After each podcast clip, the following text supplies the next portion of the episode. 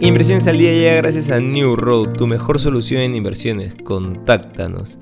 Hoy, en el plano local, el Consejo de Ministros aprobó el proyecto de ley que determinará reglas fiscales para los siguientes años se propone establecer que el déficit fiscal no debe ser mayor al 2.4% del PBI en el 2023, a 2% en el 2024, a 1.5% en el 2025 y al 1% del PBI del 2026 en adelante.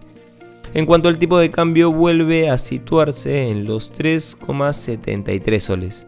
En los mercados internacionales, en los principales índices de Nueva York, el Dow Jones sube un 0.63%, mientras que los del S&P 500 se anotan un 0.8% y el Nasdaq sube un 1.13%.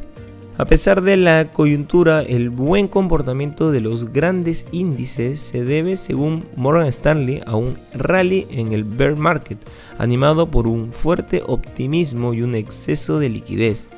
Los mercados están apostando por el éxito de la Reserva Federal a la hora de llevar a la economía a un aterrizaje suave con una subida de tasas de interés que reduzca la inflación con un mínimo daño al crecimiento. Además, las acciones de Tesla suben un 7% tras haber presentado ayer al cierre unos beneficios récord por encima de las expectativas de mercado, superando los problemas de la cadena de suministro que han perseguido a la industria automovilística en los últimos tiempos. Por otro lado, el Fondo Soberano de Noruega, de 1.3 billones de dólares, el más grande del mundo, registró su primera pérdida trimestral desde 2020 después de que los mercados se vieran afectados por la invasión rusa a Ucrania y los cierres en China.